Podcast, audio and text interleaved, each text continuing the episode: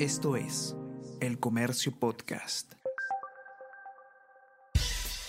Buenos días, mi nombre es Soine Díaz, periodista del Comercio, y estas son las cinco noticias más importantes de hoy, martes 20 de septiembre.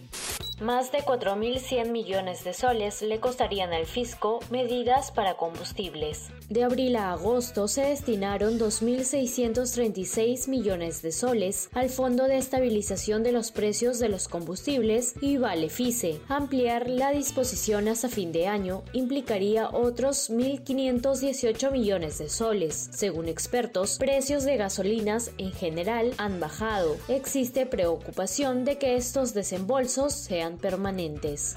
Se adjudicaron obras a empresa acusada de dar coima al alcalde de Anguía. Según Hugo Espino, se sobornó por proyecto en gestión de Medina. En este gobierno, Irsa Ingenieros ganó obras por 11 millones de soles. Presentan moción de censura contra ministro del Interior. Días atrás, el ministro fue interpelado por los abruptos cambios en puestos claves de la Policía Nacional y la denuncia de Pedro Castillo contra el coronel Harvey Colchado. Votos de Perú Libre y Acción Popular pueden definir censura de ministro Huerta.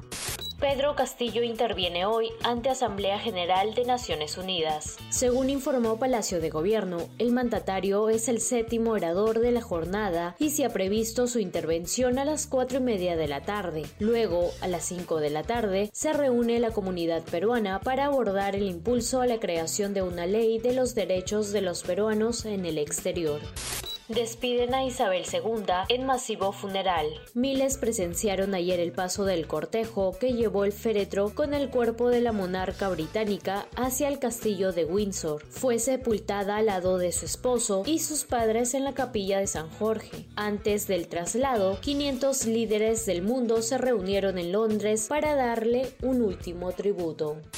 Esto es El Comercio Podcast.